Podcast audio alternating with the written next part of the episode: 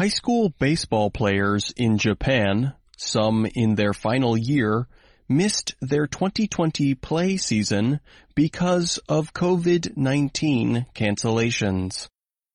But the players have not been forgotten, at least not by Japanese professional baseball.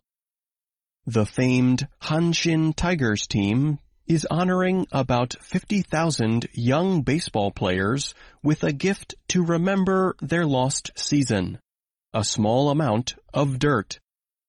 But that dirt comes from Koshien Stadium, a beloved playing field in a country that is filled with fans of the nation's most popular sport.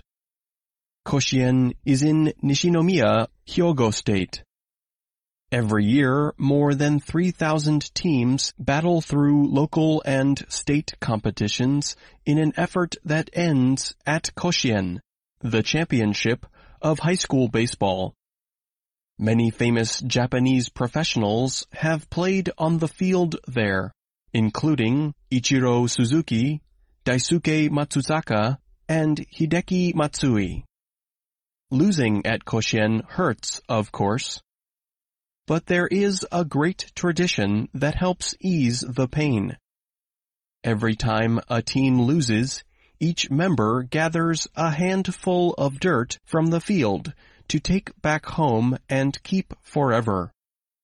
On a recent day, however, it was a few Hanshin Tigers players digging up dirt at Koshien, which is also home to that professional team.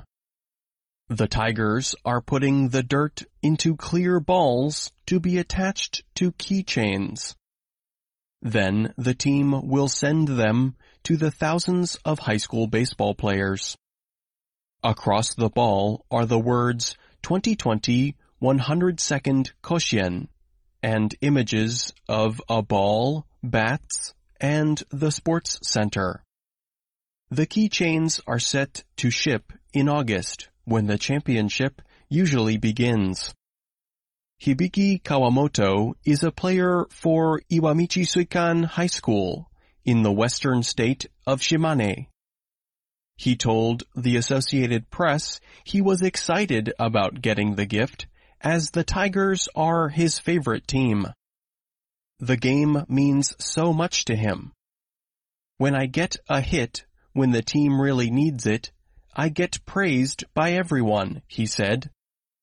I'm going to play baseball till I die. Akihiko Tanimoto is a social studies teacher who works with the team.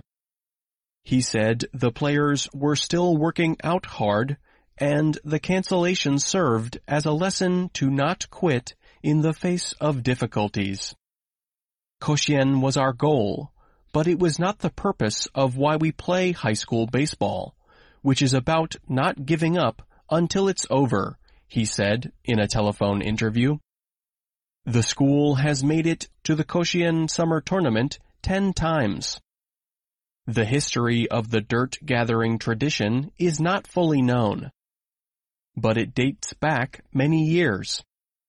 The winning team also gathers dirt but later, after the final award ceremony. Many Tigers players have come through the Koshien Championship Series.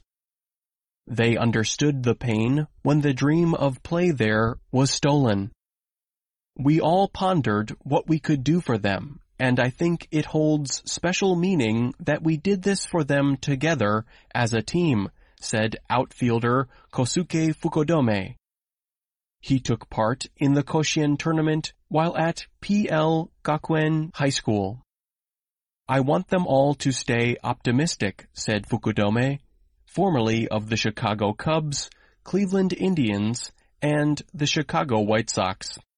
I'm Pete Musto.